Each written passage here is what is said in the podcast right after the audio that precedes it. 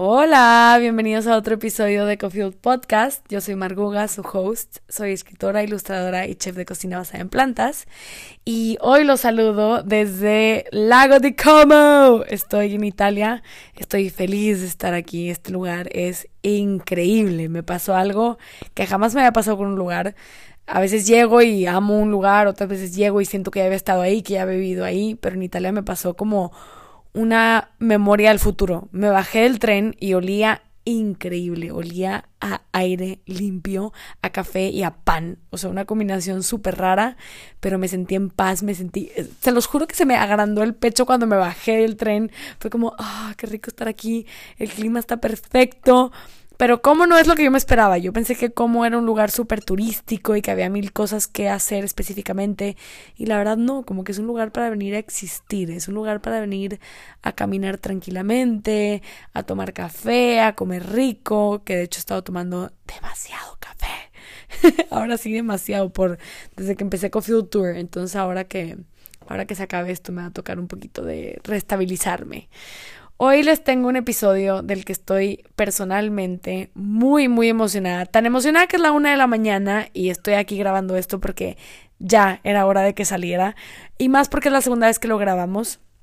Este episodio es con Pam. Pam Valdés es una de las personas que realmente puedo decir que más admiro y que tengo en este momento cerca en mi vida. Y es un regalo tenerla cerca porque esta mujer les va a inyectar su energía.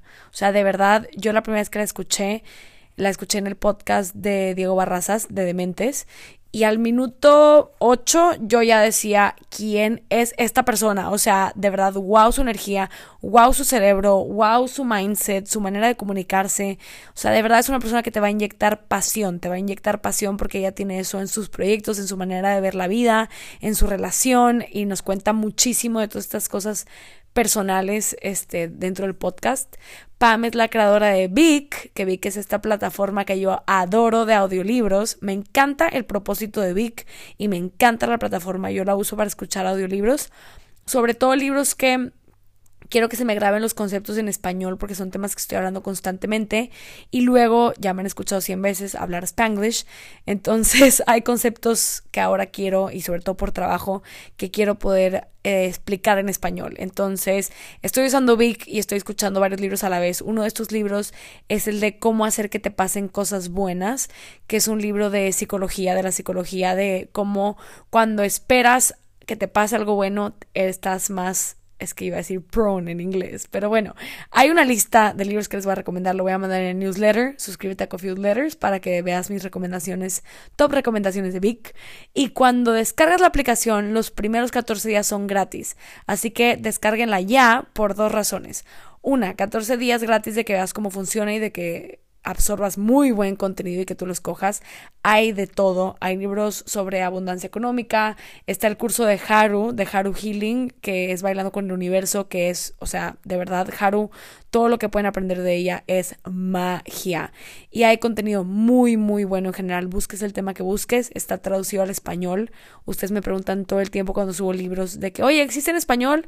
Pues de eso se trata Big, que el mejor contenido en el mundo exista en español porque esto lo va a platicar Pam, no lo voy a platicar yo. Pero bajen la aplicación porque les tenemos una sorpresa. Bueno, les tengo una sorpresa.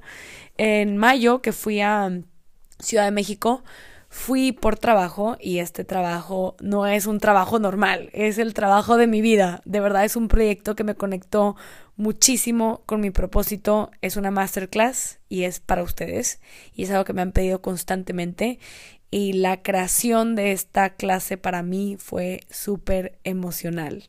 Fue súper emocional, estuve súper agradecida porque a mí me retó hacerla y la hice con todo mi corazón. La hice con todo mi corazón para ti, para que la escuches, para que apliques lo que te sirva, para que la absorbas y porque creo que son herramientas que si a mí me han cambiado la vida, a ti también te la pueden cambiar y espero que así sea. Así que descarga Vic y prepárate para esta sorpresa que sale el 11 de agosto, o sea, en breves. Así que ve disfrutando, escucha libros en Vic, escucha el curso de Haru y los que te voy a recomendar en el newsletter, se los voy a mandar esta semana. Pero sí, ahora conozcan a Pam. Bienvenidos a este episodio que amo y espero que lo ames tanto como yo.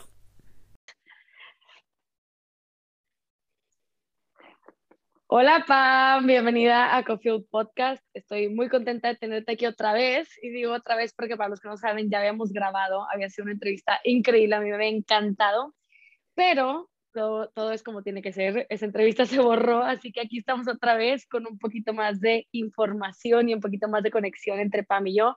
Entonces estoy súper contenta de tenerte aquí y volver a platicar contigo y que sea una conversación totalmente nueva. Gracias por estar aquí. Ay, muchísimas gracias, Maruga. Muy emocionada de estar aquí. Y la verdad es que sí, como que grabamos, luego nos fuimos a cenar, conectamos súper bien y entonces me da mucha risa, ¿no? Que ahora nos toca como regrabar, pero ahora ya como que hasta nos hicimos más amigas, entonces más cool. 100% me encantaría volver a agradecer a Diego Barrazas porque ahí te descubrí, te descubrí en la entrevista que te hizo para Dementes Podcast y de verdad conecté contigo desde el minuto uno, con tu energía, con tu visión, con tu manera de ver las cosas, tu manera de approach literalmente todos tus sueños. Entonces, te tenía, sabía que te tenía que tener en Coffee Podcast y ayer hice un poll en Instagram de si la gente prefiere que hable sola o haga entrevistas. Y mucha gente me puso dependiendo de las entrevistas, la calidad del invitado. Y 100% estoy segura que la gente que nos escucha va a conectar muchísimo contigo y que nos vas a inspirar tanto como me inspiraste a mí la primera vez que tuve el honor de escucharte hablar y cómo se me pegó todo ese entusiasmo y esa pasión que tienes por tu trabajo y por lo que haces. Así que antes que nada te quería preguntar a ti que tú te presentaras sin mencionar nada profesional y sin mencionar tu educación. ¿Quién es Pamela Valdés? Qué buena pregunta. Literalmente, qué buena pregunta. Pues mi, mi, respuesta va a ser un poco filosófica, pero voy a hacer la presentación y luego te voy a decir qué pienso de esta pregunta, de quién eres. Eh, bueno, yo soy Pamela Valdés, eh, soy mujer, tengo 27 años, vivo en la Ciudad de México y no puedo decir nada profesional, ¿verdad? No, no. Exactamente. Em, soy una persona que ama el desarrollo personal. Busco todos los días despertarme y ser mi mejor versión, porque mi mejor versión vive el momento presente, disfruta y crea más cosas de las que cree mi límite humano que es posible, ¿no? Entonces, eso, es, eso es quien yo considero que soy. Pero la pregunta filosófica de realmente quién eres, fíjate que esta misma pregunta que me hiciste, por eso me agarró medio en curva, la hizo mi coach hace, ¿qué fue? Como un mes. Y me dice, ¿quién eres? Literal, yo tengo un, un CEO coach y me dice, ¿quién eres? Y yo, Pamela Valdés, y me dice, no te pregunté cómo te llamas, te pregunté quién eres. Y yo, la CEO y fundadora de Big, y me dice, no te pregunté dónde trabajas, te pregunté quién eres. Y yo, no, pues soy una mujer de 27 años, y me dice, no te pregunté tu género, ni te pregunté cuántos años tienes, te pregunté quién eres. Y así me agarró como 15 minutos y yo de verdad empecé a sentir una ansiedad de quién soy, quién soy, quién soy, ¿no? Y la verdad es que eso me llevó como en un rabbit hole de descubrir realmente quién soy.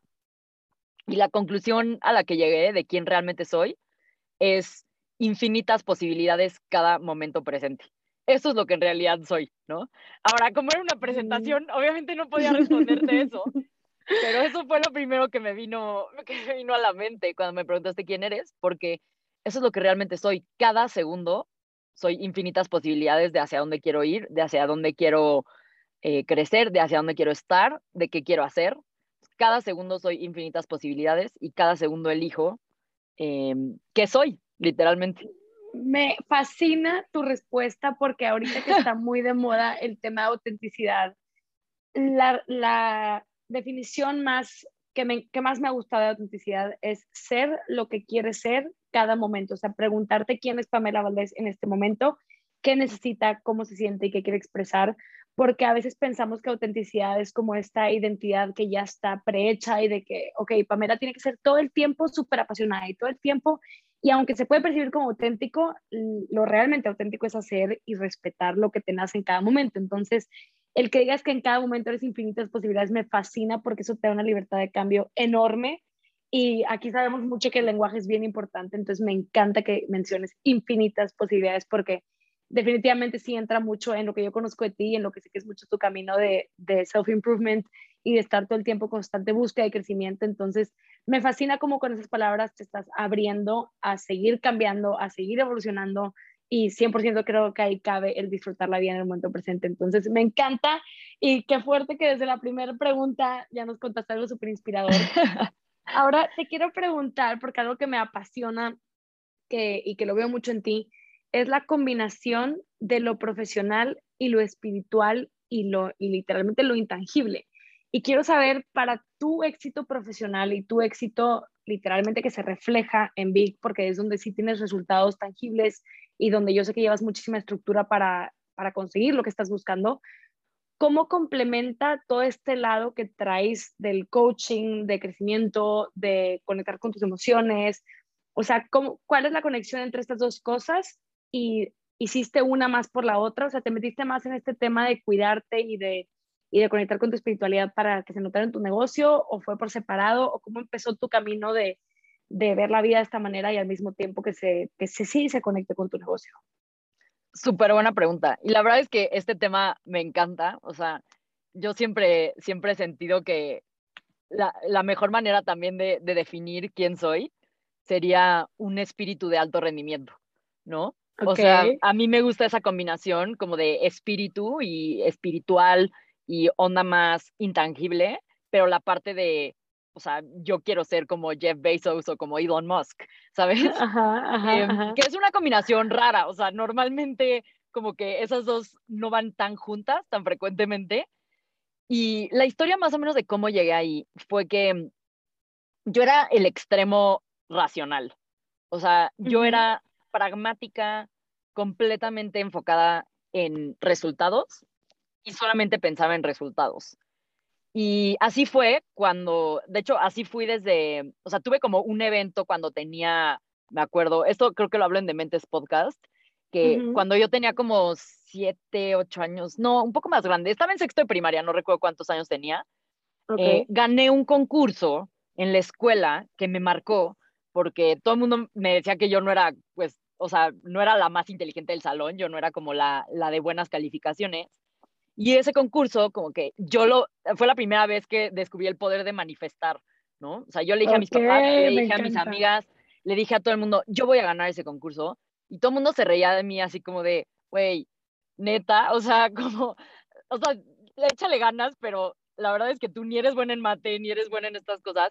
Y yo, van a ver, yo voy a ganar. Gané, tal cual, así, lo manifesté, te lo juro, no, no sé cómo le hice, Me estaba muy chiquita, iba en sexto de primaria, gané. Y ahí fue la primera vez que yo me di cuenta que en mi vida, si yo quería hacer algo, pues era cuestión de elegirlo, ¿no? Que realmente solo lo tenía que elegir. Y a partir de ahí empecé a tomar un camino en mi vida de cada vez ponerme un reto más difícil y, y manifestarlo y conseguirlo, ¿no? Entonces así fue primero ese concurso, luego me puse de meta ganarme una beca para la universidad, lo logré, así me volví una nerd completa, lo elegí, estudié muchísimo, me gané mi beca para estudiar en el ITAM, entré al ITAM y en el ITAM así mi meta era ser el promedio más alto y tal cual, así, ¿no? De que me ganaba el premio al mejor promedio. Súper OCD, ya sabes, la típica neurótica. O sea, si alguien que iba conmigo en el ITAM escucha este podcast, va a, va a saber perfecto, no me van a dejar mentir, que yo era la típica forzada del salón que levantaba la mano y era como, güey, ya deja de preguntar, ya cállate, overachiever, ¿sabes? O sea, ese era mi estilo de, de personalidad y eso fue lo que me llevó a empezar Big, literal, ¿no? Esa, ese modo de ser súper racional, súper aterrizado, súper ambicioso y pragmático, que literal dije, o sea, en, entré a un concurso otra vez, que si ganabas ibas a MIT. Entonces yo dije, no, tengo, así igual la obsesiva, ¿no? Tengo que ganar Uh -huh. ese concurso para esta idea de negocios. En ese entonces yo lo que quería crear era un Netflix de libros, ¿no? Que hoy pues vi que es como un Netflix de audiolibros, ¿no? Entonces eh, es curioso, ¿no? Llegamos como de otra manera al, al destino, pero, pero yo, yo, quería hacerlo en un inicio de ebooks. Eh, esa era como mi visión. Entro al concurso y pierdo el concurso. Y me pega tan fuerte en mi ego y me siento tan triste de haber perdido el concurso, de que mis amigos se salgan del equipo, me digan que esto ya no es posible, que verdaderamente, y esto te lo cuento por qué, porque sin esa parte pragmática, no espiritual, que solo es el ego y así, no, no sé si yo sería quien soy hoy, por eso la honro y la aprecio tanto, ¿no? Porque ese ego y ese enojo me hizo decir, les voy a probar que se equivocaron perdiendo ese concurso, ¿sabes? O sea, se equivocaron diciendo que, yo perdía. Eso fue lo que me empujó a empezar, pero ¿qué crees que pasa, no?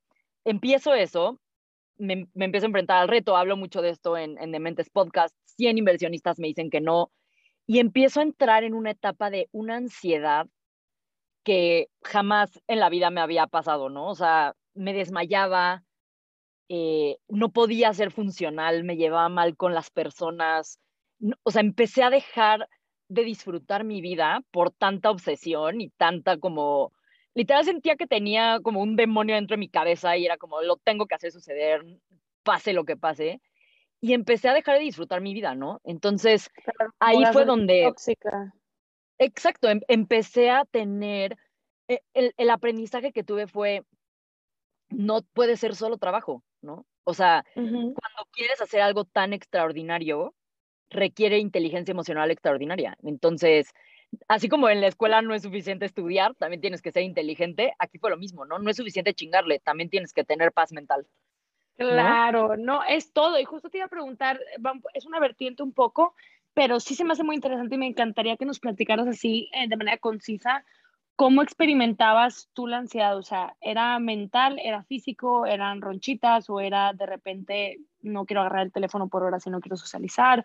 Nada más para darnos una idea, porque sí me gusta darle luz al tema de ansiedad, cómo, es, cómo lo hablamos muy en general, pero hay mil maneras de experimentarla. Es, es durísimo. Pues puedes decir un poquito más o menos tus síntomas. Claro, te voy a decir, yo me di cuenta que, yo me di cuenta que estaba ansiosa, primero porque mi cuerpo me lo avisó, ¿no? Me empecé a desmayar sin razón muy frecuentemente.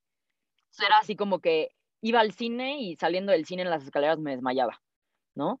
Eh, llegaba a una comida familiar en casa de mi novio y me desmayaba entrando, ¿no? O sea, em, empecé a, mi cuerpo me empezó a tirar y cuando, cuando te desmayas es literalmente como, como que se te desconecta el cerebro, ¿sabes? O sea, no me llegaba eh, suficiente sangre a, a la cabeza y me desmayaba eso ya dije, está raro. Empecé, obviamente, inmediatamente fui al doctor, me empecé a hacer estudios, me revisaron todo, hormonas, glucosa, cerebro, corazón, me, hicieron un estudio así 24 horas con una máquina midiendo mi, mi corazón y literal, todo lo tenía perfecto. Y entonces me pregunta la doctora, ¿no? Como, ¿y cómo es tu estilo de vida? ¿Eres muy estresada? Y yo, déjame te cuento. Entonces ahí me di cuenta, yo no lo podía creer, o sea, yo decía, es idiota que el estrés te pueda ocasionar esto, o sea, no hay forma, fuerza tiene que ser algo con mi cuerpo, o sea, no puede ser que yo misma mentalmente me lo estoy ocasionando. Pero después de haber descartado pasarse a otra cosa, claro. No, después de haber descartado todo, literal me dicen, o sea, ya no puede ser funcional si no aprendes a manejar el estrés y yo estaba a dos semanas de irme a Silicon Valley, lo que había luchado los últimos año y medio, había estado luchando por entrar a esa aceleradora de negocios. 100 inversionistas me habían dicho que no. Yo estaba a semanas de irme a Silicon Valley cuando me dicen, o sea, no puedes con la ansiedad. Entonces, normalmente lo que haces es que te tomas un tiempo, te relajas, te haces un break, a lo mejor y eh, cambias de trabajo, ¿no? Para nivelar tus niveles de ansiedad. Yo no podía hacerlo, tenía la oportunidad de oro en mis manos, ¿sabes? Entonces, yo digo como, ¿qué, ¿qué, puedo hacer? O sea, ¿cómo, ¿cómo reacciono ante esto? Y con todo el, tragándome todo el orgullo y todo el ego del mundo, literal me dicen, pues tienes que tomar pastillas para la ansiedad. Y yo, no, pero ¿cómo? Tienes que tomar pastillas para la ansiedad. Tu cerebro necesita, eh, o sea, generas tanto cortisol por el estrés que te está inhibiendo la serotonina y eso te genera el trastorno de ansiedad, necesitamos darte unas pastillas que te ayuden a controlar eso.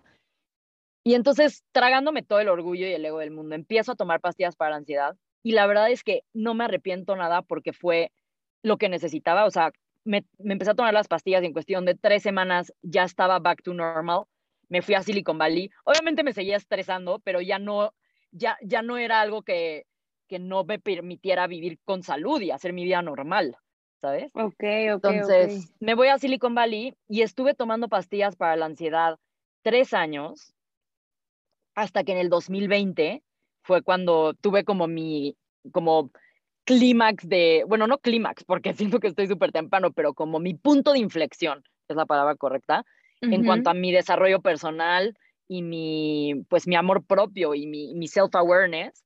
Y fue cuando, en el 2020 cuando dejé de tomar pastillas para la ansiedad y, y pastillas para dormir, porque además tomaba las dos. Entonces, esa fue como la historia. Me empecé a dar cuenta porque yo me sentía mentalmente tan fuerte y mi ego y mi, mis ganas de hacerlo funcionar eran tan grandes que no sentía que, que, estaba estresada. O sea, la capacidad de dolor y estrés y ansiedad que yo le puedo poner a mi cuerpo sin darme cuenta es, me asusta, Marguga. Ay, wow. he tenido que aprender a escuchar mucho mi cuerpo porque yo me dejo ir y, no, o sea, de repente tengo mis, mis recaídas donde me dejo ir porque me o sea, trabajo y le pongo una cantidad de estrés a mi cuerpo que ni me doy cuenta porque disfruto y amo tanto lo que hago y siento esto tanto como un calling que de repente mi cuerpo me tira, ¿no? Entonces he, he tenido que poner varios mecanismos para escuchar más a mi cuerpo y aprender más y, y todo, ¿no? Pero es bien importante ese punto que el cuerpo te avisa aunque tú mentalmente sientas que todo está bien. Exacto, sí, sí me di cuenta hace como dos semanas que pusiste que habías puesto varias juntas back to back todo el día y yo sé que ese es tu ritmo normal de trabajo generalmente, este, y qué increíble que lo tengas bien consciente que aparte de que eso es lo que te crea resultados, al mismo tiempo tienes que tener el ojo bien abierto para que no te crea a ti un tipo de destrucción por dentro, porque eventualmente pues todo se cobra. Por más que, que ames tu trabajo y que ames lo que haces, qué bueno que estés consciente que de alguna manera te tienes que desconectar un poquito y creo que, Totalmente. aquí surgen, surgen dudas para los dos lados, porque creo que habrá gente que es como tú, que son overachievers, que nos obsesionamos y yo no soy overachiever, pero me obsesiono y para mí es imposible desconectarme de lo que hago porque me encanta igual que a ti. Pero creo que aquí surge una duda un poquito más por la línea de qué es lo que te motiva, o sea, porque noto bastante que tu motivación es intrínseca. O sea, no siento que eres una persona que ahorita se tiene que estar comiendo libros todo el tiempo de otras historias de otra gente, para estarse motivando o para, ¿sabes? O sea, siento que ya tú traes ese fuego adentro bien prendido. ¿A qué se lo, a qué se lo acreditas? O sea, ¿cómo, qué, qué es lo que te mueve a ti? O sea, ¿qué es, es una visión? ¿Es un sentimiento? ¿Es el efecto que Vic va a crear en otra gente? ¿O es tu explorar? ¿De dónde viene todo este fuego que traes dentro que, que te hace, que te cueste tanto despegarte de tu proyecto? Claro. Uf, neta, estoy en el, mejor momento para hablar de esto, porque literal. Me encanta. He, estado, he estado filosofando muchísimo de esto los últimos meses. Me encanta. Em, literalmente, o sea, yo siento un llamado de que esto es lo que vine a hacer al mundo y no lo puedo explicar. O sea, no, no sé cómo explicarlo, pero yo de verdad siento que esto es para lo que yo estoy en este mundo, ¿sabes? O sea, literal, se nos han presentado oportunidades muy interesantes este año con Vic y, o sea, yo sé que hoy podemos hacer lo que queramos con esta empresa porque lo estamos haciendo increíble. Y entonces eso te pone a cuestionarte, ¿no? Como, pues, ¿qué quieres? ¿No? Si puedes hacer todo, si tienes el acceso al capital, si tienes el acceso a vender tu empresa a quien quieras, si tienes el acceso al talento que quieras, ¿qué haces cuando tienes acceso a todo, no? Y entonces tuve una conversación con, con, con mi socio y le digo como, es que de verdad, si hoy todo valiera madre, o sea, si hoy tengo que cerrar esta empresa, mañana te hablo y vuelvo a empezar la misma empresa contigo. Así, ¿no? O sea, te juro, para mí es como, no hay, no veo posible hacer otra cosa que no sea esto, porque realmente lo siento como un llamado. ¿Y, y el llamado qué es? O sea, te digo, súper honestamente, cuando yo empecé, empecé porque me ardí porque perdí ese concurso. Y yo dije, les voy a probar, pero eso no te lleva lejos. Yo ya andaba muriéndome de ansiedad, estresada, con las pastillas, aún con las pastillas, me seguía estresando. Entonces, tienes que encontrar un porqué muy profundo para seguir adelante, a pesar de toda la mierda, porque esa es la palabra, la mierda que te toca pasar, ¿no? O sea, hay veces que te toca pasar por una cantidad de cosas horribles y si no tienes un porqué profundo, no hay manera de que lo lleves, de que lo sobrepases, ¿no? Entonces, lo que, lo que me pasó y la razón por, o sea, cuando yo encontré este porqué muy profundo, fue que me di cuenta, o sea, un día yo estaba en, estaba de cuenta yendo a, a mis clases en, en, Austin, estaba escuchando un audiolibro porque no me daba tiempo de ir a la clase y hacer la tarea y además empezar a trabajar en Vic, porque ya estaba empezando a trabajar en Vic. Y el día que yo me di cuenta que podía hacer la tarea, ¿no? O sea, literal, podía leer mientras iba en la bici rumbo al salón de clases, dije, esto me da superpoderes, literalmente me da superpoderes, ¿no? Me empezó a volver una adicta de consumir contenido para aprender, porque ahora tenía tiempo, ¿no? Ahora en la bici, en la caminadora, lavando los platos, podía ponerme mis audífonos y aprender. Y lo que me impactó fue darme cuenta del poco contenido que había en español. Y como ya sabes que yo soy súper fan de las palabras, o sea, las palabras mueven mundos, Marguga. Las palabras han creado la historia, las palabras han creado este mundo, las palabras, las historias mueven todo porque somos seres que creemos en historias, ¿no? O sea, no sé si has leído, hay un libro que me encanta que se llama Sapiens, que literalmente te dice, ¿no? La única razón por la que los humanos pudimos dominar a las otras especies, bueno, no los humanos, el Homo sapiens, ¿no? El, el, Homo sapiens en sí, los changos, ¿no? Porque éramos changos, pudieron dominar a las otras especies. Piénsalo, ¿por qué no? O sea, ¿por qué no hay una versión felina de los humanos, no? O sea, ¿por qué los leones no evolucionaron como los changos y se crearon humanos leones, ¿sabes? Eh, homo león, ¿sabes? O sea, ¿por qué, eso no pasó? ¿Por qué solamente los changos pudieron volverse el Homo sapiens? Y literal, lenguaje. es, es por, pero más allá que del lenguaje, porque de cierta manera estas criaturas tienen su lenguaje, somos la única especie, fuimos la única especie capaz de creer en historias de ficción. ¿Y qué es lo que pasa? En las cuevas, en las pinturas rupestres, encontraban así de que cuerpos de caballo con cabezas de hombre, cosas que no existían, pero eran la única especie capaz de creer en historias de ficción. ¿Y qué pasa cuando puedes creer en historias de ficción? El dinero es una historia de ficción, ¿sabes? Las empresas son una historia de ficción. La religión es una historia de ficción. la salud mental, el amor propio, todos son historias, ¿no? Todos son historias. Y cuando te puedes contar historias, haz de cuenta que biológicamente, ya me estoy viendo bien, bien científica, pero como puedes ver, me apasiona mucho este tema. Me encanta, em, me encanta. O sea, científicamente lo que dicen es que existe un número que creo que se llama el Dunbar Number. No me acuerdo cuánto es, creo que es como 50 o 100, y te dice que el Dunbar number es la mayor cantidad de individuos que puedes controlar eh, en una comunidad, ¿no? Eh, por ejemplo, los animales, ¿no? Las hormigas, los, eh, todas las manadas de, y grupos de animales, creo que es máximo, me estoy inventando el número porque no lo recuerdo, creo que era 150, 50, algo así. Ajá. Lo que necesitas para poder controlar a más de 50 personas alrededor de algo es una historia de ficción. Por eso se inventó la religión, este, el, dinero, las empresas. O sea, piensa, si yo te enseño hoy un papel ah, eh, rojito que tiene un número de 500, solo vale 500 dólares porque tú y yo creemos que vale 500 dólares. Si no, no, ¿sabes? O sea, realmente todo, todo es una historia. Y no, o sea, yo yo no, no es como que yo diga, ah, es mentira, no, o sea, así funcionamos como humanos, es, es un hecho, es, es científico, ¿no?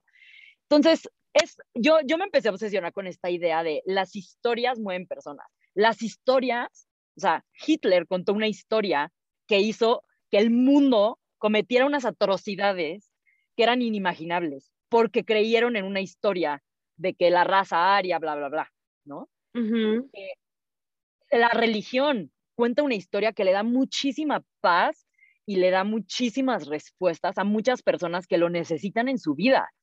El dinero permite que existe el comercio, o sea, las historias mueven al mundo, ¿no? Y, y yo me traumé cuando estaba en esta época que escuchaba audiolibros y aprendía un chorro y me di cuenta que las mejores historias no estaban en español. Entonces empecé a sentir de verdad así como la, palabra es injusticia, ¿no? O sea, empecé a sentir como es injusto que los latinos y los hispanohablantes lleguemos a ser primer mundo, a competir contra Estados Unidos, si no tenemos las mismas historias, literalmente, ¿no? O sea, si yo no crezco escuchando la historia de Bill Gates, y no creo que es posible, no voy a ponerme unas metas similares porque esa historia no la consigo en mi realidad, ¿sabes? Entonces, para mí fue como, o sea, no puedo no hacer algo al respecto si las historias que a mí me empujaron y me dieron las oportunidades de ser quien soy hoy no están disponibles en el español, ¿no? Entonces, eso se volvió mi porqué profundo, traer el mejor contenido, los mejores creadores al español para que las mismas historias estén disponibles y además un, una capa encima, ¿no? Al audio, porque la gente no lee, la gente no lee, de verdad, las personas no tienen tiempo de sentarse a leer. Si lees más de 15 minutos al día, estás en el 1% de las personas. O sea, imagínate lo grave. Entonces yo dije, bueno, es algo que, Pam, es algo que no te había dicho, pero que de verdad lo honro muchísimo porque creo que por el tema de privilegio, ahorita que se usa mucho esto, sobre todo con redes sociales, que a la gente le gusta mucho tirar como esa palabra de, ay, privilegiada, privilegiada creo que hay mucha gente que siente como cierta culpa de haber nacido con ciertos privilegios de educación, de idiomas, eh, geográficos, porque el área en la que naces define mil cosas. Entonces, algo que de verdad honro y lo veo como algo guau y creo que es algo que nos expande a muchas personas es si tú tuviste la suerte de nacer con ciertas oportunidades y con ciertos privilegios, la mejor manera de agradecerlos es que hagan esas oportunidades para más personas. Entonces, de verdad, qué, increíble que tú hablando inglés y escuchando el inglés y entendiéndolo hayas dicho, yo quiero que más personas que no pueden tener esto lo puedan tener. Entonces, me encanta porque es una manera muy directa de transformar ese privilegio en, en algo beneficioso para otra gente en vez de nada más sentir culpa, porque lo escucho muchísimo, nada más gente que se siente mal, de gente que tiene menos oportunidades y creo que la, tu manera de hacerlo, de tengo esta oportunidad, tuve esta y cómo hago que más personas tengan, se me hace la manera perfecta de lidiar con lo que podría ser si no solo culpa, que no, no tendría un efecto positivo. Entonces, wow, de verdad, honro y, mucho y es que, es que, ay, muchísimas gracias, porque la verdad es que todos lo podemos hacer. ¿sabes? O sea, cada quien desde su trinchera puede hacer algo que impacta y que mejora el mundo de cierta manera, ¿sabes? Es más, trabajar en su amor propio. Solo con que trabajen en su amor propio, van a impactar el mundo de una manera que no se pueden imaginar. Porque la persona que no tenía amor propio fue la persona que bulió a esta otra persona, que bulió a esta otra persona, que le dijo a los judíos en, en las galerías de arte que no aceptaran a Hitler y entonces Hitler se ardió y entonces Hitler hizo el holocausto, ¿sabes?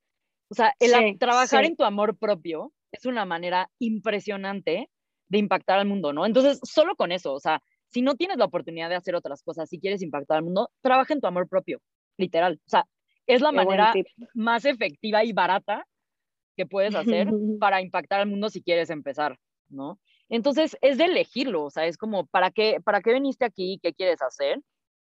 Y yo sí verdaderamente creo que tengo que traer eh, el mejor contenido al, este, al, español, pero más que al español, al audio, porque te digo, primero eh, la idea inicial de Big ni siquiera era de audiolibros, era de libros. Y ahí fue donde yo me di cuenta, la gente no lee, o sea, el impacto, la misión no la estoy logrando porque no, no estoy haciendo que más personas lean, ¿no?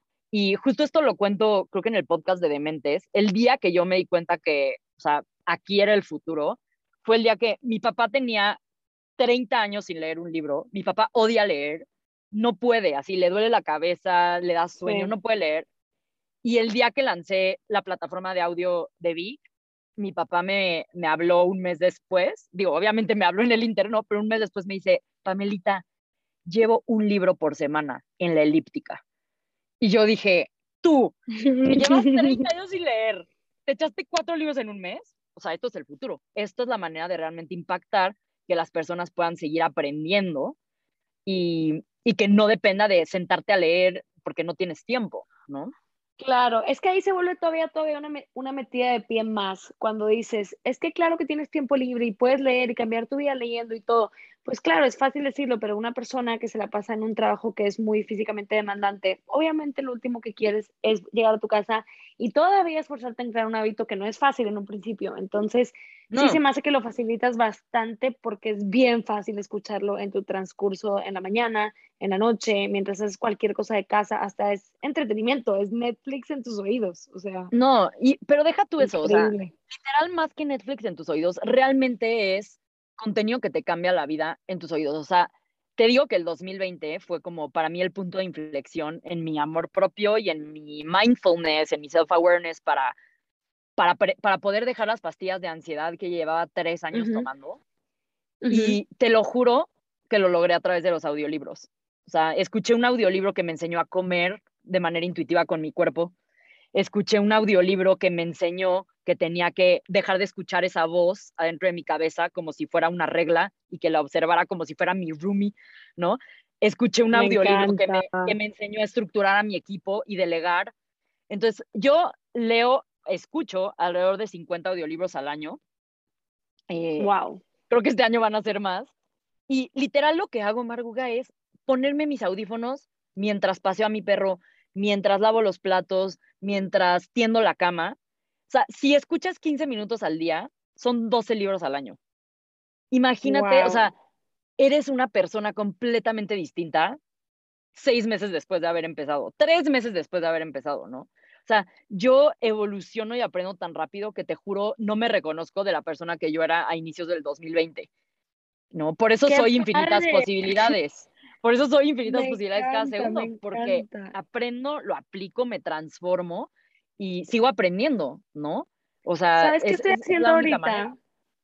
Mi manera de escuchar audiolibros ahorita está haciendo, o sea, a mí me cuesta mucho concentrarme solo en una cosa porque por el ADHD a mí me sirve tener algo que me distraiga y algo que me enfoque. Entonces, desde que tomaba clases, o sea, desde que estaba en el colegio, mi manera de ponerle atención a la, maestra era yo estar dibujando o viéndome las puntas del pelo. O sea, estar ocupada con las manos para, para estar con mi cabeza 100% en lo que estaba escuchando. Entonces, ahorita a mí me gusta dibujar patrones. Entonces, lo que estoy haciendo ahorita es escuchar audiolibros en Vic mientras dibujo patrones. Entonces, después el patrón me recuerda a lo que estaba. O sea, el patrón se vuelve una manera visual de acordarme de un libro, de esto me salió de este libro o de este capítulo o esta idea que saqué de ahí. Entonces, como estoy en mi libreta, si hay una idea clave que quiero apuntar, que ya sabemos que escribiendo a mano se te graban más las cosas, la escribo en la hoja de atrás, pero yo sigo dibujando en la de enfrente. Entonces, para mí esa ha sido una manera súper activa de escuchar los audiolibros y de sentir de que de verdad estoy como conviviendo, interactuando con el libro, ¿sabes? Y me relaja demasiado. Está buenísimo, está buenísimo. Qué, qué importante es conectar con, con, tu arte, ¿no? O sea, yo te veo así, yo de verdad así, no sabes cuánto me encanta que, que, que, nos hemos acercado y nos hemos vuelto amigas, porque en serio yo te admiro muchísimo.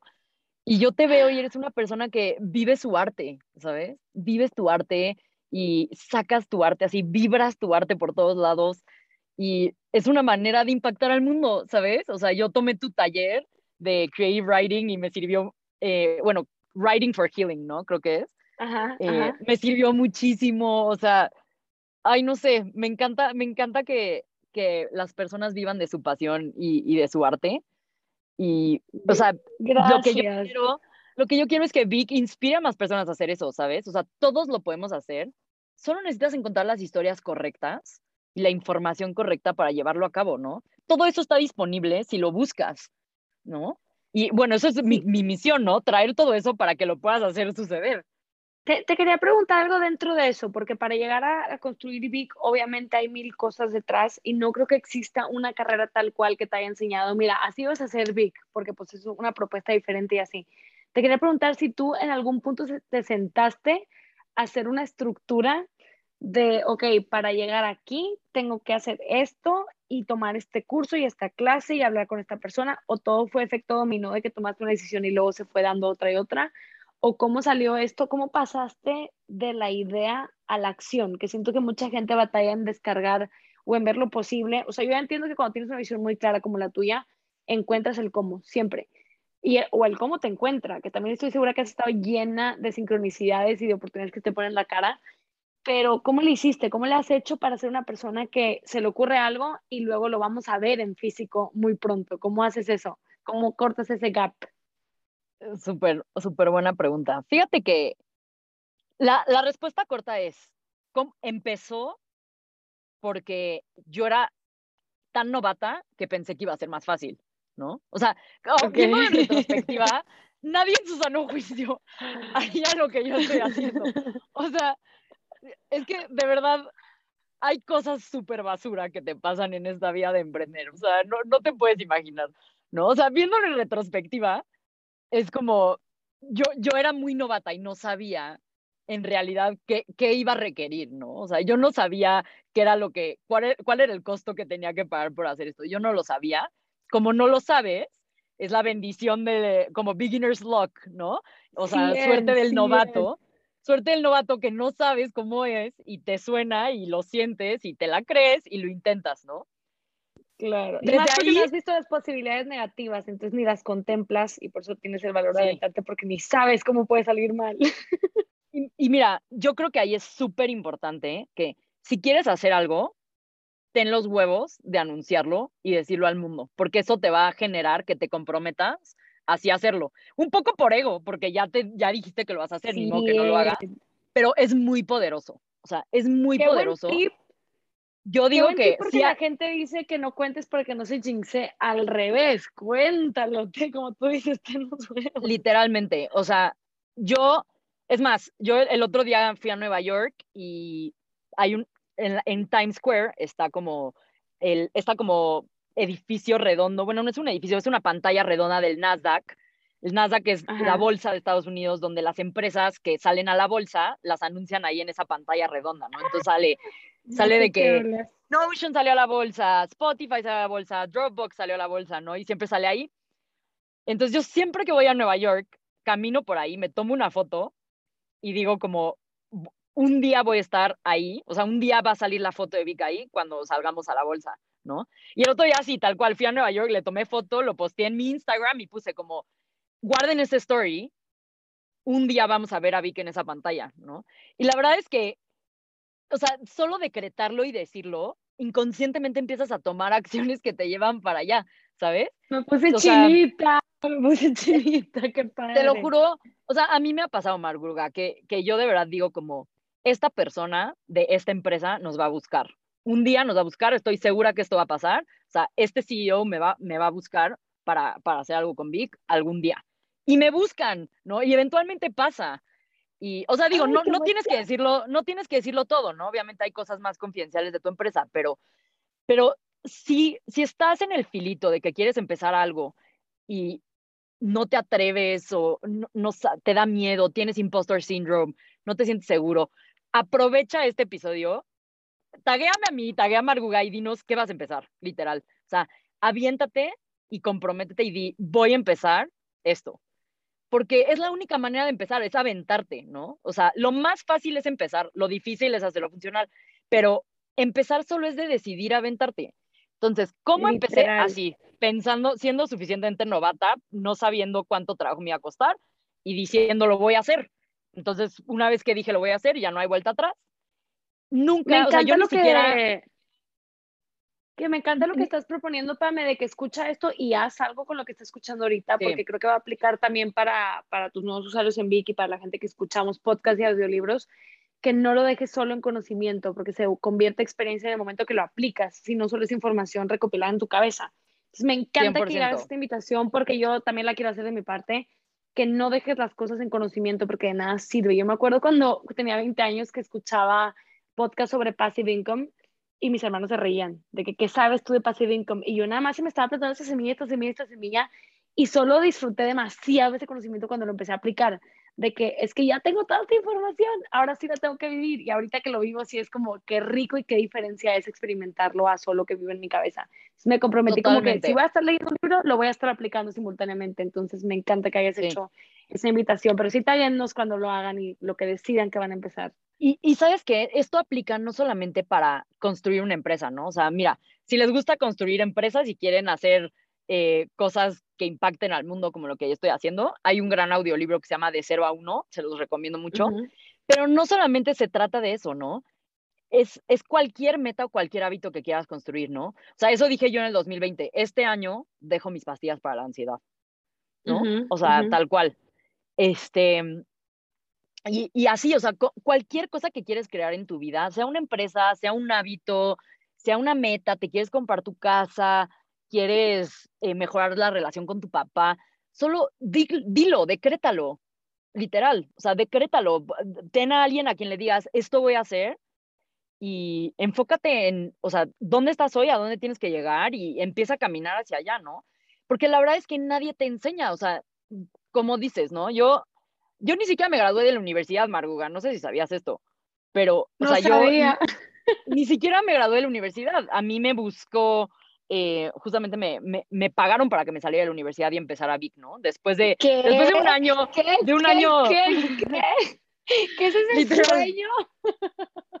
Imagínate, después de un año y medio de no poder hacerlo funcionar con Vic, 100 inversionistas me decían que no, o sea, durísimo, ¿no? Así una época, la verdad, bien dura, donde estuve a punto de tirar toalla varias veces. Me busca Peter Thiel, que es el autor de De 0 a 1 y es el fundador de PayPal y fue el primer inversionista de Facebook. Imagínate, él tiene una fundación que cada año saca a 20 personas que tengan menos de 23 años de la escuela y les paga 100 mil dólares para que se salgan de la universidad y empiecen su empresa. Entonces, imagínate, o sea, yo mis 22, literalmente, después de estar un año y medio a punto ya de regresar, yo ya me había salido de la universidad, había tomado como una ausencia de seis meses en la universidad, estaba a punto de regresar porque ya mis papás eran como, regresas a la universidad mañana, ¿sabes? wow. Em, ya me quedaba un mes para ya regresarme a la universidad y me busca esta fundación y me dice, no regreses, te elegimos, te pagamos 100 mil dólares para que hagas VIC y no, y no tengas que, que, regresar a la universidad, ¿no? Entonces, como dices tú, cuando realmente estás buscando las cosas, las eliges. Y yo no, te, yo no conocía a nadie en Silicon Valley, o sea, la primera vez que pisé Silicon Valley fue para una entrevista, literalmente, de, no de ellos, pero de otra como aceleradora, así de un evento de este estilo. O sea, yo nunca, yo, ellos no me conocían, yo no los conocía este, a, a ellos tampoco, así como muchísimo fue gracias a que un profesor de mi universidad se acordaba tanto de mí porque era la overachiever que estaba chinga y jode en el salón todo el tiempo tratando de participar, que cuando le hablaron y le dijeron, ¿a quién nos recomiendas? ¿Quién tiene talento y tiene potencial? Dijo Pamela, ¿sabes? wow, eh, entonces pues te digo, cuando, cuando... de haber tenido los pantalones de estar chinga y jode recibiendo lo que tú querías recibir, de no me importa caer mal o ser la cool, sino quiero hacer lo que para mí es cool, que es estar preguntando y activamente participando, porque wow, que eso te dio esa oportunidad, qué increíble. Pues es que de verdad, no, o sea, cuando lo eliges, o sea, yo hoy tengo, hoy tengo, ahorita podemos si quieres hablar de eso, ¿no? Yo tengo mi, mi rutina de cómo manifestar y, y crear cosas que quiero para mi vida, pero básicamente es todas las mañanas destruyo mis pensamientos limitantes y hago preguntas para ver más posibilidades, ¿no? O sea, para ver las infinitas posibilidades que verdaderamente soy. Esto lo aprendí de Haru Escárcega. Tiene su serie en Vic que se llama Bailando con el Universo, que es una joya. Se, los recomiendo sí, muchísimo. Sí, quiero que nos cuentes de eso, qué increíble. Sí, si no lo han escuchado. Y hoy hago eso, o sea, todas las mañanas me despierto y pregunto como, ¿qué tengo que hacer? ¿Con quién tengo que hablar? ¿Cuáles son las infinitas posibilidades para lograr esto? ¿Cuáles son las infinitas posibilidades para que esto se presente en mi vida? ¿No? Siempre que tengo un reto, porque esto es todos los días de mi vida, literal, cada semana hay uno diferente en MIC, este, es como, ok, ¿qué tengo que hacer, no? Por ejemplo, ahora tengo que hacer una contratación muy difícil de un rol que sé que me va a costar eh, cierto tiempo encontrar. Y mi approach ha sido ese, ¿no? Despertarme y decir, universo, ¿con quién tengo que hablar? Eh, muéstrame el camino, ¿Cómo, cómo me acerco a la persona ideal para esa posición. ¿Cómo, ¿Cómo me acerco? ¿Con quién tengo que hablar? ¿Quién tiene que ser? ¿Cómo puedo ver las señales? ¿Sabes? Y es de estar pendiente. O sea, abre tus oídos y abre tus ojos y estate pendiente de las poco a poquito señales que te va mandando eh, el universo para ir manifestando esas cosas, ¿no? Y pues, yo siempre sentí que ser overachiever y estar como siempre como top of mind de las personas me iba a abrir oportunidades y tal cual es lo que pasó, ¿no? Wow, gracias por compartir eso porque siento que la parte, hasta, justo el ejemplo que diste, hasta la parte de contratar puede ser súper intimidante, de que es que no sé cómo hacer esto, nunca lo he hecho, entonces me encanta que hasta en esas cosas te apoyes de, de tu espiritualidad, qué increíble. Pero sí, cuéntanos, ¿cómo le haces? O sea, ¿cuál es tu ritual actual después de todo lo que sabes, después de haber manifestado mil cosas que estoy segura que al principio tal vez ni fue consciente? Ahorita, si se te plantara un sueño nuevo, así, hoy en la tarde, ¿cuál sería tu ritual para manifestarlo? Sabiendo todo lo que sabes, todos los cursos que has tomado. Pues es una rutina que de hecho empieza desde la noche, ¿no? Entonces, yo empiezo mis noches así. Tomo, de hecho, esto es esta parte de la rutina la empecé a hacer desde que te conocí a ti, eh, que es escribir. O sea, yo antes no escribía, solamente era más como leía y pensaba, pero no escribía. Ahora ya le agregué esto. En, las noches tomo mi como diario y agradezco tres cosas, ¿no? O sea, escribo así como gracias por tres cosas que me hayan pasado en el día, de las que me sienta afortunada, porque agradecer invita más a tu vida, ¿no? O sea, cuando tú agradeces, esa energía permite que llegue más de esas cosas que estás agradeciendo a tu vida, ¿no? Entonces, yo antes lo hacía como verbalmente, ahora lo hago escrito desde que te conocí y la verdad el poder de escribir sí ha sido muy bueno. Entonces, empiezo una noche así, escribiendo para agradecer. Tengo una lámpara de sal para que la, como que la luz no me afecte el sueño. O sea, empiezo yo mi rutina de dormir dos horas antes eh, de, de, que ya me quiera dormir, apagando las luces y solo prendiendo mi lámpara de sal para que, para que me, este, para que no me afecte la, la luz a, como mi, mi, cerebro cuando quiero dormir. Y una vez que, o sea, escribí las tres cosas por las que agradezco, está mi lámpara de sal. Literalmente, la clave para poder ser un espíritu de alto impacto, así empieza durmiendo bien. O sea, si no duermes bien, tus energías no van a estar al 100 para poder invitar posibilidades a tu vida, literalmente. El descanso y el, o sea, sí, literalmente el descanso repara tus energías y, hace que eso sea muy importante. Entonces, agradezco escribiendo y después lo que hago es algo que me ayude a quedarme dormida y a tener como un, sueño más profundo, ¿no? Primero lo que hacía era meditaciones, eh, pero justamente ah, otra, ah, esta es otra de las cosas que me, que me salieron como de propósito de Vic, me di cuenta que necesitaba algo que me ayudara como más a quedarme dormida, que no requería tanto esfuerzo como una meditación.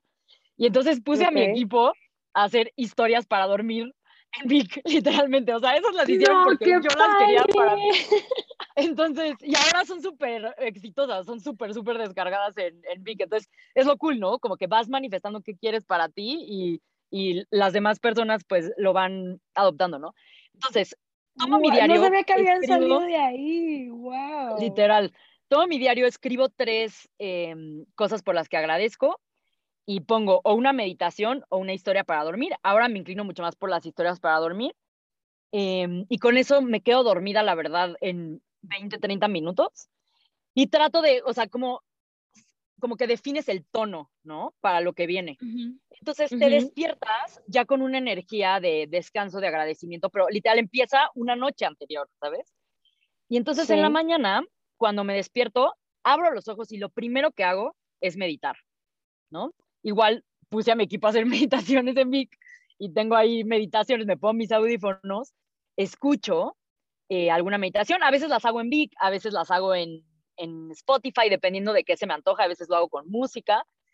Eh, me pongo mis audífonos, medito por mínimo 10 minutos y después de meditar, ya traigo esta energía súper como self-aware y entonces abro lo que yo llamo mis clearings, ¿no? Los clearings los, los aprendí, te digo, en, el, en, en la serie de Haru Escárcega que se llama Bailando con el Universo.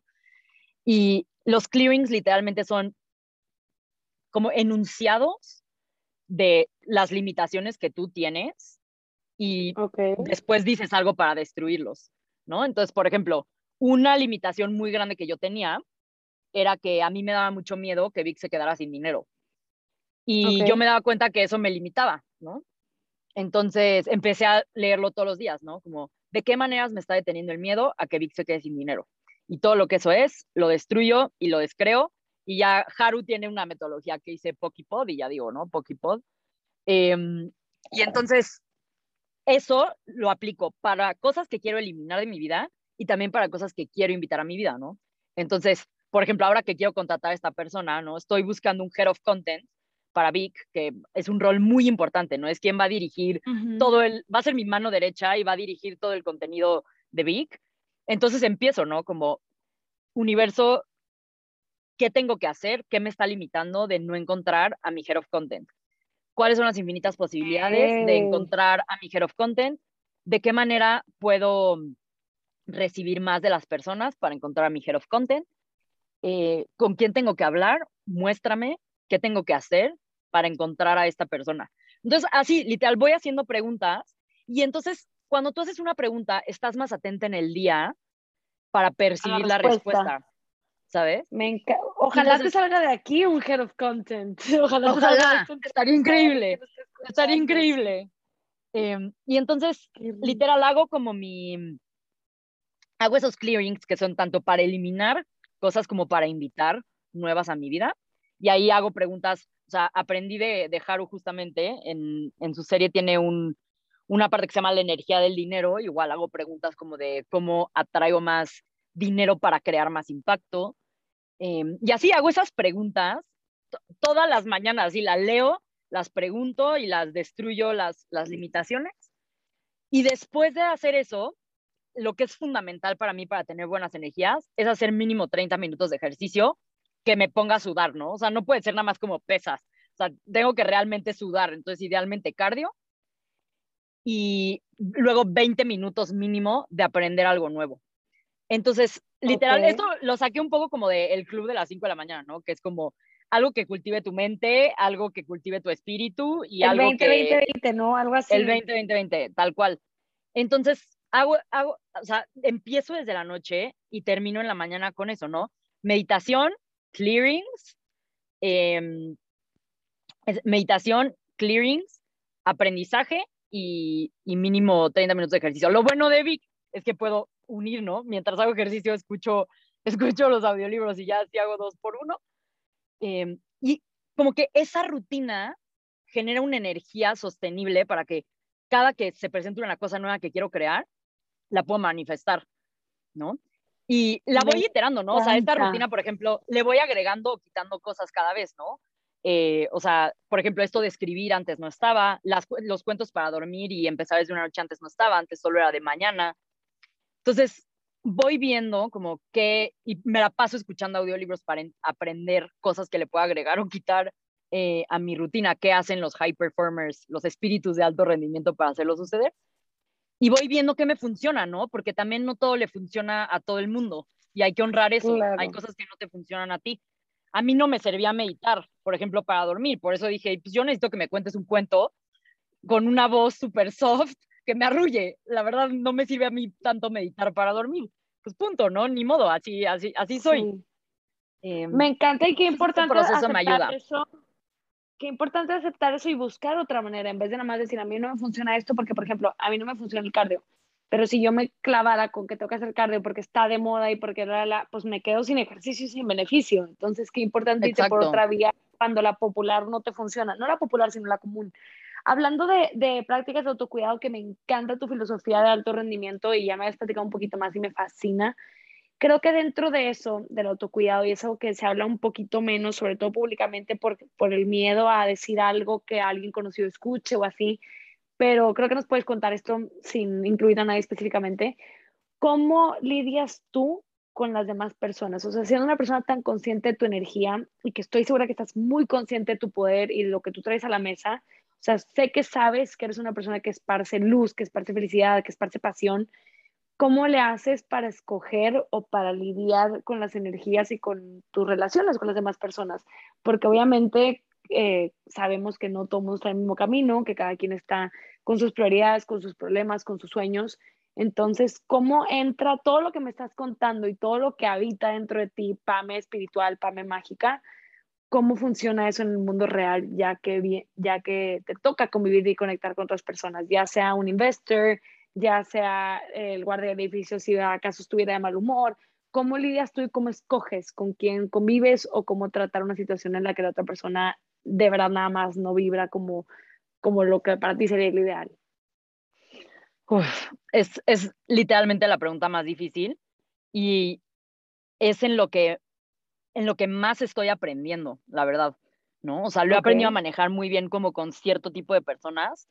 Hay otras personas que me cuestan mucho trabajo, ¿no? O sea, abriéndome cañón, tipo, hoy me pasó tal cual que llega una persona y, o sea, tal cual, esto me pasó hoy en la mañana, ¿no? Me despierto yo con mi rutina, todas las energías y descubrí que una persona hizo algo que no era, o sea, una persona que trabajaba en Vic hizo algo que no era bueno para Vic y esas cosas me pegan en el corazón, como no tienes una idea. O sea, me vuelvo una niña chiquita que le quitaron su paleta y me dan ganas de llorar y me, o sea, me duele, me duele así, siento, me lo tomo personal, siento que me lastima, ¿sabes? Em, sí. Me cuesta mucho trabajo cuando son cosas que como que me pongo, me, lo tomo personal y eso, eso es lo que me cuesta mucho trabajo. Y pues, tal cual, ¿no? ¿Qué, ¿Qué voy a hacer al respecto? Ponerlo en mis clearings y destruirlo, ¿no? Así, hacer ejercicios para hacerlo más consciente y, destruirlo, ¿no? Entonces, con personas que hacen cosas mala vibra, me cuesta mucho trabajo lidiar porque yo soy una persona que estoy acostumbrada a dar 200% de mí, ¿no? O sea, cuando, cuando yo decido hacer algo, voy a darlo todo, voy a darlo todo y voy a ir el extra mile y, le voy a poner además una cereza encima, ¿sabes? Y, esto, y entonces soy tan así que espero que las personas sean así de regreso, lo cual es un error, o sea, no debes de esperar eso a cambio. Eh, pero por otro lado, sí me ha hecho atraer personas hacia mi alrededor, que es lo chingón. Nada más que como que no es un filtro perfecto, entonces hay veces que se acercan personas que no son así y a mí me lastima porque yo solo no puedo creer que hay personas que literalmente they don't give a shit, ¿no? O sea, hay personas que les vale madres su trabajo, les vale madres su reputación, les vale madres lo que hacen. Y yo no, o sea, no lo puedo concebir. O sea, lo veo y, y me duele, así, lo siento hasta como, que, pero qué potencial desperdiciado, o sea, me, me afecta, ¿sabes? Entonces, con, lidiar con personas que no dan lo mejor de sí mismas me cuesta mucho trabajo porque me lo tomo como muy personal.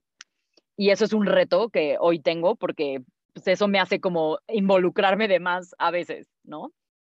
Sí. Entonces, eso me cuesta trabajo. Ahora, de cómo lidio específicamente con cada persona que me toca lidiar, porque en Big me toca lidiar con posibles partners, ¿no? Creadores, otras empresas, otros CEOs, inversionistas, eh, personas que quiero reclutar.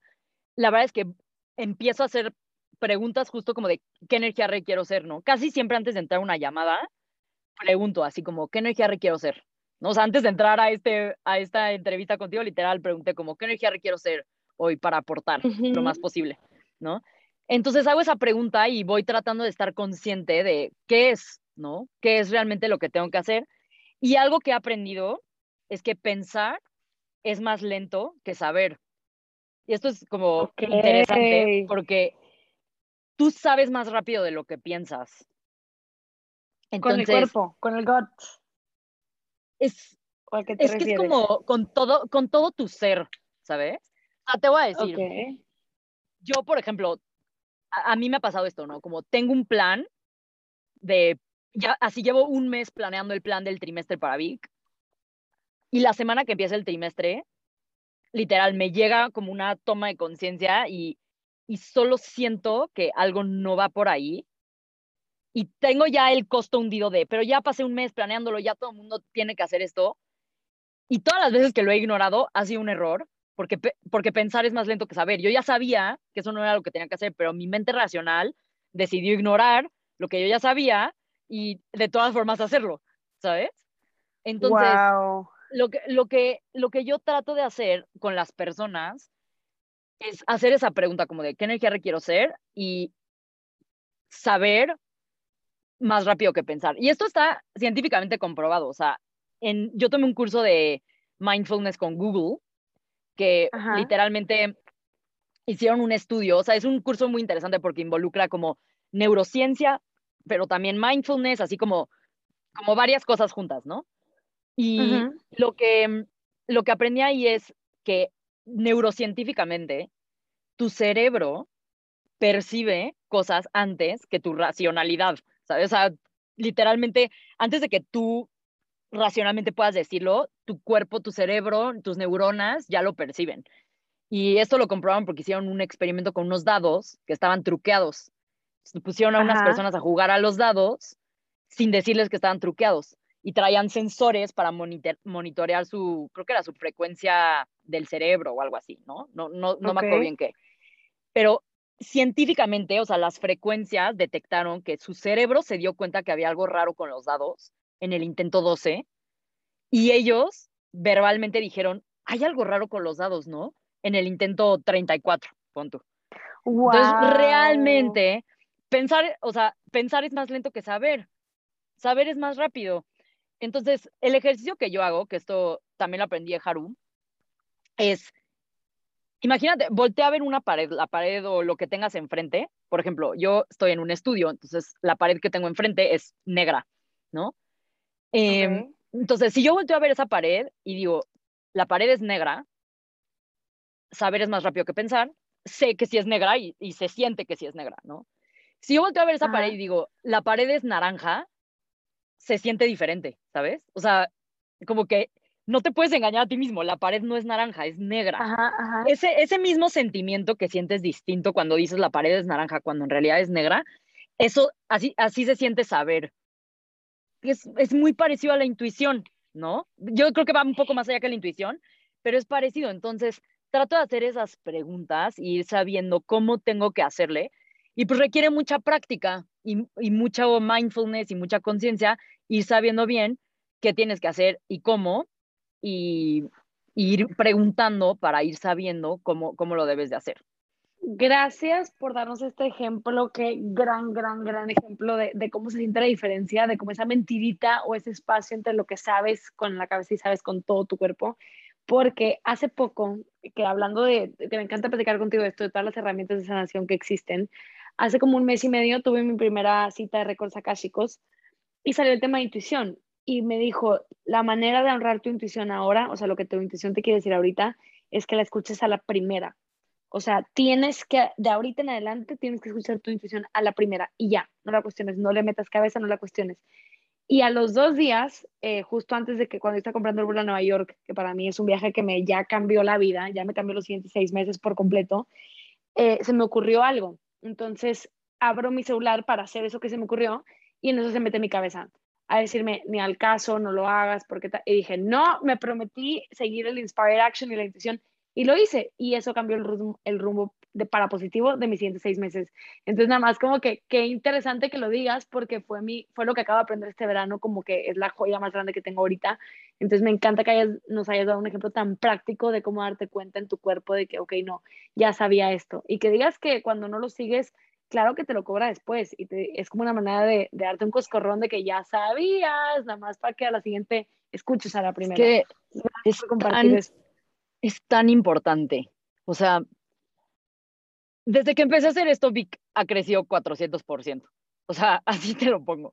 ¿no? O sea, realmente es, no solamente te va a traer beneficios en general a tu vida, también para tu negocio, ¿sabes? Y también monetariamente. O sea, si tú estás conectado con la intuición y, sigues tu business sense, a ver, necesitas los dos. Yo, yo no, no nada más digo como, ay, siento que va por aquí, ¿no? O sea, yo tengo dashboards con analytics y veo métricas y se ve finanzas, o sea, hago toda la parte numérica es importante, pero no es la única, porque si solo ves los números, no ves todas las posibilidades.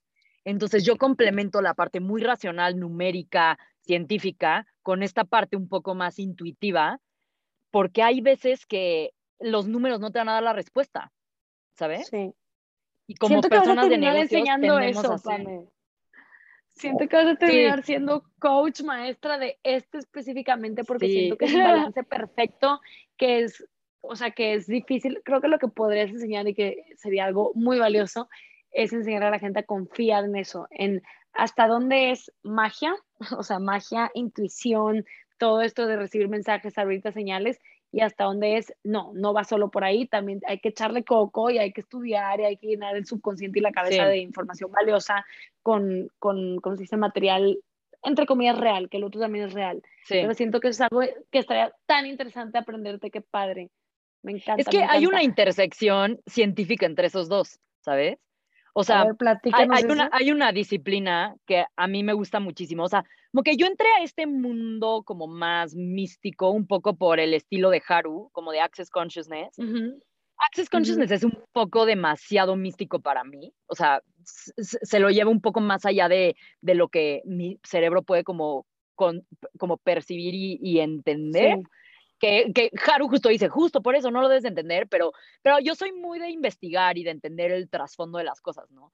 Entonces, a través de. Access y por esto de los clearings, llegué a una disciplina que se llama programación neurolingüística, que, o sea, literal, descarguen el audiolibro de Tony Robbins ahorita, o sea, es Awaken the Giant Within, o tenemos el Big Te Explica, que te explicamos en 30 minutos, se llama Despertando al Gigante Interior, que literal te Ok. dice, o sea, tú puedes crear y destruir neuroasociaciones en tu cerebro a través de palabras. O sea, tu cerebro funciona con palabras.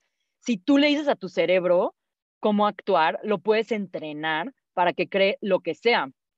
Entonces, sí es místico, pero esta parte de manifestar es muy científica. O sea, realmente tú puedes a través de palabras dirigir a tu cerebro hacia donde quieres que vaya. Y, o sea, literal, eso está comprobado, es, es con palabras, o sea, así funciona el cerebro, ¿sabes? Entonces, o sea, Lo voy a coach- escuchar coach es mañana, o sea, a partir de mañana. no es lo mejor. Y luego hay otro todavía más bueno que se llama How to Take Charge of Your Life de Richard. Bandler, que es el fundación de la, de la programación neurolingüística. Esto me enseñó mi coach, que es el güey más pragmático del mundo, y literal me dijo, o sea, él, él a través de programación neurolingüística se sabe entrenar para dormirse a la hora que sea y despertarse a la hora que sea sin despertador. Se puede dormir a las 8 de la noche y despertarse a las 4 de la mañana sin despertador. Pame, no sabía que eso era de. Yo lo- programación yo lo hacía- neurolingüística. Lo voy a buscar ya. No sabes cuántas cosas me ha pasado que se me ocurren y luego años después encuentro una. Me lo acaba de decir Diego, mi hermano, ayer. Me dijo, tú me dijiste esto y acabo de encontrar la palabra y la definición y esto ya existía. Y le dije, no, te- nunca lo había escuchado, qué increíble. Y lo que acabas de decir de despertarte y dormirte, yo lo hacía antes como reto. Ponía, cuando me estaba despertando al gimnasio a las 6 de la mañana, ponía en mi, en mi cabeza de que, ok, 5.43 y solo veía el número 5.43, 5.43 y me despertaba al siguiente día de una manera como de jugar con mi intuición y según yo estaba Literal, magia. Es Pero eso. no sabía que era a thing. Literalmente, eh, así es como funciona. O sea, así es como funciona. Y luego hay otro que está muy- también está en Big, se llama The Silva Method for Ultramind. Eh, y- Igual, Ok. el método Silva es así. De hecho, ir, o sea, él, él lo que te dice es que entras a una frecuencia alfa de tu cerebro que te permite como desbloquear cosas que no sabías que podías hacer. O sea, en serio, es súper poderoso. Eso aporta muchísimo, tanto profesionalmente como personalmente, para mejorar tus relaciones, o sea, para todo. Necesitas, si quieres crear cosas extraordinarias, necesitas una mente extraordinaria. Cultivar tu mente es de lo más poderoso que puedes hacer. Me encanta, me encanta esto y qué expansivo y me fascina lo que estás diciendo porque creo que podemos cambiar y que, volviendo a las historias de las palabras, puedes cambiar tu historia cuantas veces quieras dependiendo de lo que le metes. Yo lo veo como si estás, si tu vida es una receta, o sea, para un pastel, mientras más ingredientes tienes y de mejor calidad, mejor sale tu pastel o mejor sale tu Sí. receta. Entonces me fascina lo que estás diciendo. Y otra cosa que creo que es clave dentro de todo lo que estamos hablando, yo creo que la parte, yo le llamo backstage life para toda la gente que considero que es exitosa o que está haciendo un proyecto público, siempre hay muchas más cosas de las que no tenemos idea que están sucediendo. Y una gran parte de la backstage life de estas personas es pues la parte de relaciones, la parte de relaciones románticas. Entonces te quería preguntar que de hecho te casas ya pronto en noviembre, estoy súper feliz por ti porque de lo que me has contado, no solo celebro el matrimonio en sí, celebro tu relación y lo que sé de tu relación, me fascina. Y fue lo que te pregunté la vez pasada y me acuerdo que casi lloro con lo que me contestaste. Solo fue tan expansivo para mí y ahorita haberte escuchado a ti contarlo en persona también ha sido algo que me cambió el chip a mí, me abriste posibilidades. Entonces te quería preguntar qué rol juega para ti en tu éxito profesional tu relación, porque hay muchas personas que crecemos o tenemos en algún punto, adoptamos esta creencia de que para ser una persona de alto rendimiento o para ser exitoso en los negocios no hay tiempo para sentimentalismos y emociones, porque existe también esta creencia de que sentir demasiado o estar apegado a alguien de cierta manera te va a meter el pie. Entonces yo veo que tú, o es mi percepción, que tú lo manejas muy bien ese baile. Entonces, ¿qué rol juega en tu vida el amor? ¿Qué rol juega en tu vida tu relación? Y, y sí, ¿cómo, ¿cómo interactúas con esto y cómo interactúa esta parte de tu vida con la parte profesional? Ay, me encanta esto. Y sí, literal, me caso en cuatro meses. Entonces, igual como me importan mucho las palabras, me clavé muchísimo con el tema del amor. Investigué un chorro.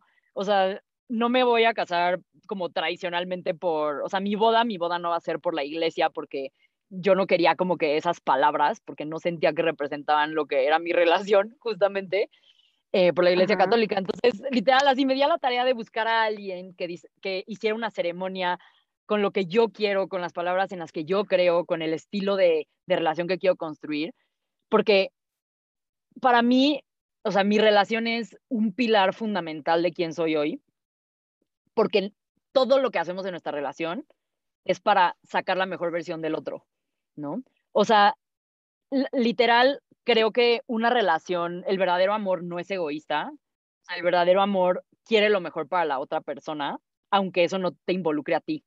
Y eso es bien duro, ¿no? O sea, hay veces que lo mejor para otra persona no te involucra a ti y el ego tiende a nublar eso y las, como que justo, ¿no? El matrimonio tradicional es como esposos, ¿no? Como esposar ¿no? Como si están esposados con esposas. Ay, wow. Este, el, el, lazo, ¿no? De la ceremonia, ¿no? O sea, nosotros no vamos a tener lazo, porque el lazo es como amarrar, ¿no? O sea, no, no, no es como que amarrar y a fuerza juntos, al contrario, ¿no? O sea, justamente nosotros es como estar juntos, pero no tan juntos, o sea, estar juntos para que cada uno en su individualidad pueda sacar su mejor versión. Y lo que priorizamos número uno en nuestra relación es el desarrollo personal, o sea, personal growth, para que la otra persona pueda sacar su mejor versión, porque es como lo del amor propio que te dije, ¿no? O sea, la base del desarrollo personal es el amor propio. Por eso estoy muy emocionada de la sorpresa que tenemos juntas, porque la base, la base de, la, ya ahorita les contarás, supongo, en, en, la intro o en la, en la outro sí. de, em, La base del desarrollo personal es el amor propio porque cuando tú te amas a ti mismo, puedes sanar y cuando tú te sanas a ti mismo, sanas al mundo, ¿no? Es lo que yo creo. Entonces, la base del, desarrollo personal es el amor propio y cuando no tienes amor propio, buscas llenar como algunos huecos de eso en relaciones o en espejos que ves en otras personas. Entonces, nosotros hemos priorizado eh, el amor propio y el desarrollo personal de cada uno como individual porque eso naturalmente saca la mejor versión del otro para hacer la mejor energía para estar juntos, ¿no? Y no somos el tipo de pareja de tenemos que ir juntos a todo, tenemos que estar juntos para todo, no, o sea, yo hay veces que, o sea, mi despedida de soltera literalmente la, mitad de las personas que van a mi despedida de soltera son hombres, porque tengo más amigos hombres que mujeres, ¿no? Y, y no somos celosos, no somos de, de, ay, este, tengo que a fuerza estar yo presente, tengo que a fuerza yo hacer esto contigo. No, o sea, es, ok, ¿qué te ayuda a cultivar tu amor propio? ¿Qué te ayuda a cultivar lo que tú quieres crear para tu vida? Porque cuando eres tu mejor versión, uno más uno es más que dos, ¿sabes? O sea, cuando tú eres tu mejor versión y el otro es tu mejor versión, uno más uno suma más que dos. Si no, uno más uno suma 1.8, ¿sabes? Porque te di esto lo dice mucho Haru. Hay un, uy, este lo tienes que escuchar también en Big, se llama Divorceless Relationships, lo estoy escuchando ahorita, de hecho. Ese tiene un concepto que me gusta mucho que dice, ¿qué tanto te tienes que divorciar a ti mismo para estar con el otro? ¿No? Entonces te dice, imagínate que está cañón, ¿no? si te pones es que ese es mi tema, ese es mi tema, Pam, o sea, por eso te digo que a mí me, me cambió la vida sobre todo escucharte, ya después de haberte entrevistado, escucharte en persona y cómo platicamos de esto, a mí sí me cambió la perspectiva por completo de las relaciones porque ese es mi tema en el amor, el self-abandonment, el que cuando yo estoy con alguien más, para mí, alguna parte de mí cree que el amor es, me desemboco en ti, te amo, te adoro y hago todo por ti. O sea, por estar muy presente con otra persona me abandona a mí. Entonces me encanta. Pero es que literal, tú no te...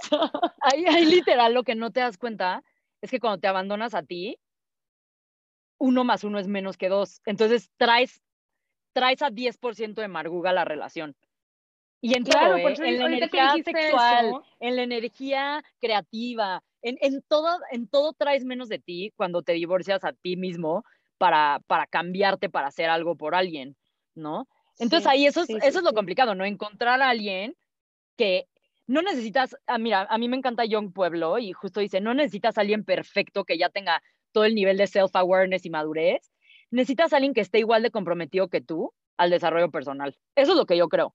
Necesitas a alguien que esté igual de comprometido que tú al desarrollo personal. Eso te iba a preguntar porque sí siento que ahorita, y ahorita más que nunca lo tengo muy claro, que yo conecto con mucha gente por, por tema energía, porque aparte a mí lo que más me gusta es reírme. Entonces de repente conecto con gente con la que nada más me ataco de la risa y a la hora de la hora pues hay cosas que ya deep down no hay conexión y no va para largo. Entonces fue algo que yo aprendí y me encanta que tú pongas esta posibilidad de que sí hay hombres y sí hay parejas que están trabajando en esto, porque en general yo veo más mujeres comprometidas con esta área, entonces sí creo que es prioridad si alguien se identifica contigo o conmigo, o sea, una mujer o un hombre de personalidad, que somos personas así, como hambrientas y cambiantes y evolucionando todo el tiempo, creo que eso sí es un no negociable para tu pareja. O sea, para que la relación funcione, si tú eres el perfil como tú y yo, de, de estar buscando, de estar cambiando, porque si no, sí siento que lo que pasa es una constante traducción de quién eres hacia la otra persona.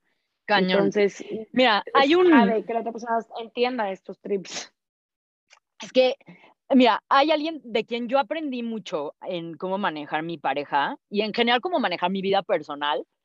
Es una chava, la neta la admiro un chorro, es, es autora de, su audiolibro está en Vic, se llama Marisa y su Instagram es como arroba healthy-entrepreneur, ¿no?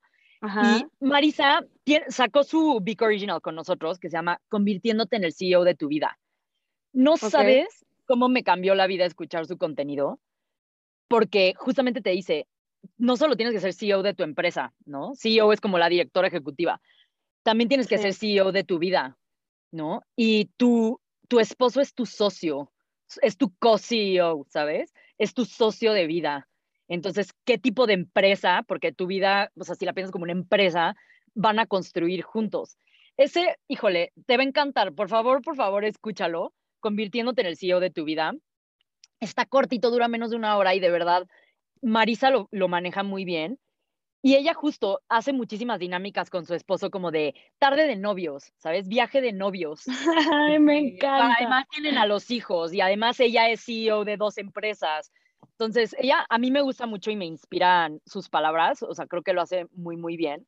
Pero lo más importante es que Marisa, yo y muchas personas que conozco en el mundo emprendedor han encontrado parejas, tanto hombres como mujeres, que son CEOs de vida con ellos, ¿sabes? Porque, o Ah, sea, me encanta. Manu, Manu conmigo, yo no te puedo explicar el apoyo que es Manu para mí. O sea, ayer literalmente le, le mandé un, un mensaje a Manu porque Manu hoy me está ayudando a entrenar el equipo de datos de Vic. Yo no sé casi nada de data science y Manu era head of data, ¿no? Entonces él sabe mucho de data. Nos complementamos muy bien en eso, que pues yo no sé de eso, él sí. Y mi equipo de data, yo le pedí a Manu que por favor lo mentoreara a nuestro data lead y lo ayudara a escalar y volverse un head of data. Y Ajá. ayer mi, mi data lead puso un tweet hermoso como de amo trabajar este, en Big, Pame siempre me ayuda a encontrar la solución, no sé qué. Y le escribí, le dije de Andy, me sacó un ligno, una, me sacó una lágrima tu tweet, muchísimas gracias por, por apreciarlo. Y me dijo, es que Pame, no sabes todo lo que he aprendido y nunca lo hubiera logrado sin ti y sin Manu. Y me puso así, ¿no? Sin ti y sin Manu. Entonces yo le tomé foto y se lo mandé a Manu y le dije, somos el mejor equipo del mundo. O sea, como muchísimas gracias, ya sabes. Ay. Como que es ese tipo de apoyo, ¿sabes? O sea, cuando Manu, ayer igual, llegó ayer en la mañana Manu de, tengo que hacer una estrategia de pricing, no sé qué, y yo, no manches, literal tomé un curso buenísimo de esto, esto es lo que aprendí, y entonces él lo puede aplicar a su empresa, ¿sabes? Luego hasta me río de que escucho a Manu así todo lo que yo aprendo en mi coaching, que luego Manu anda ahí con la oreja parada escuchando, lo veo que él lo está diciendo en su empresa y yo como, oye, esa hora de coaching la yo. Este, pero de verdad sí somos como, o sea, no solo en lo personal, en el amor propio y todo eso, o sea, también en lo, en lo profesional, sí nos complementamos, o sea, somos una persona que se aporta a la otra eh, de una muy buena manera y creo que eso es fundamental porque yo no podría aguantar este ritmo y este, este como nivel de exigencia que tiene lo que hago si no tuviera una persona que es mi rock, ¿no? Y, y también tienes que planear a largo plazo, ¿no? O sea, si Manu fuera fundador igual que yo, sería más pesado, ¿no? O sea, si él igual tuviera su propia empresa con investors, Silicon Valley y todo, creo que sería muy pesado. Lo haríamos funcionar, pero conscientemente hemos dicho como que, a ver, tú vas a traer la estabilidad a la casa, o sea, él va a traer la estabilidad eh, o sea, asegurarse que, ya sabes, como que nuestra perrita, que es nuestra perrija, eh, diario la saquemos. O sea, él se asegura de las cosas que requieren mucha estabilidad, que yo a veces no puedo tener, que hay spikes de necesidades en mi trabajo, ¿no? Yo le digo, tú traes la estabilidad, yo traigo el excitement y el riesgo y el potencial de reward muy, muy, muy alto. Tú traes la estabilidad. o sea, y ahí nos vamos dividiendo las batallas y va cambiando, ¿no? Hay días, hay meses que él me dice, oye, este, este mes me toca traer un poco más de riesgo y, y aventura porque tengo que sacar este proyecto y quiero aprovechar esta oportunidad. Va, ok, yo me organizo y yo traigo la estabilidad este mes, ¿sabes? Y ahí nos vamos organizando, pero necesitas un CEO de vida, o sea, un esposo, me choca para esposo, pero un compañero de vida es un CEO de vida contigo. Un team, un team, claro. Un equipo, literalmente. Me encantó que hayas dicho esto de que se comparten desde antes, de que yo voy a estar así, tal, tal y tal.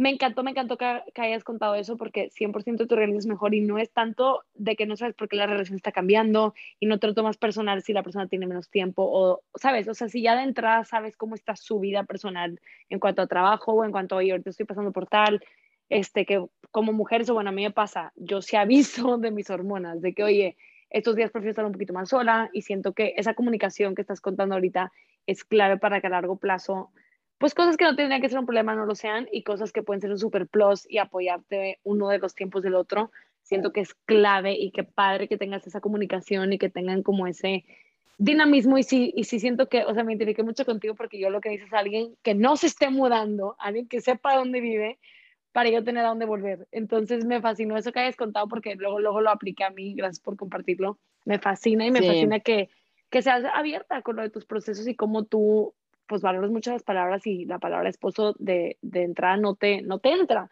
Entonces me gusta que digas esto porque creo que a veces nos rebelamos contra conceptos como el matrimonio, eh, conceptos contra eh, digo, nos revelamos contra tener que ser mamá o todo esto, y cuando hay personas que tienen muy claro la manera de verlo y la manera de que les funcione, nos abren la posibilidad no necesariamente de adoptar tu estilo, sino de darnos cuenta cuál es el que nosotros queremos. Entonces, gracias por compartir, porque sé que a veces no es fácil sabiendo que va contra cultura o que va contra literal entorno próximo. Entonces, de verdad, gracias por tu valentía en tu vulnerabilidad, porque la aplaudo.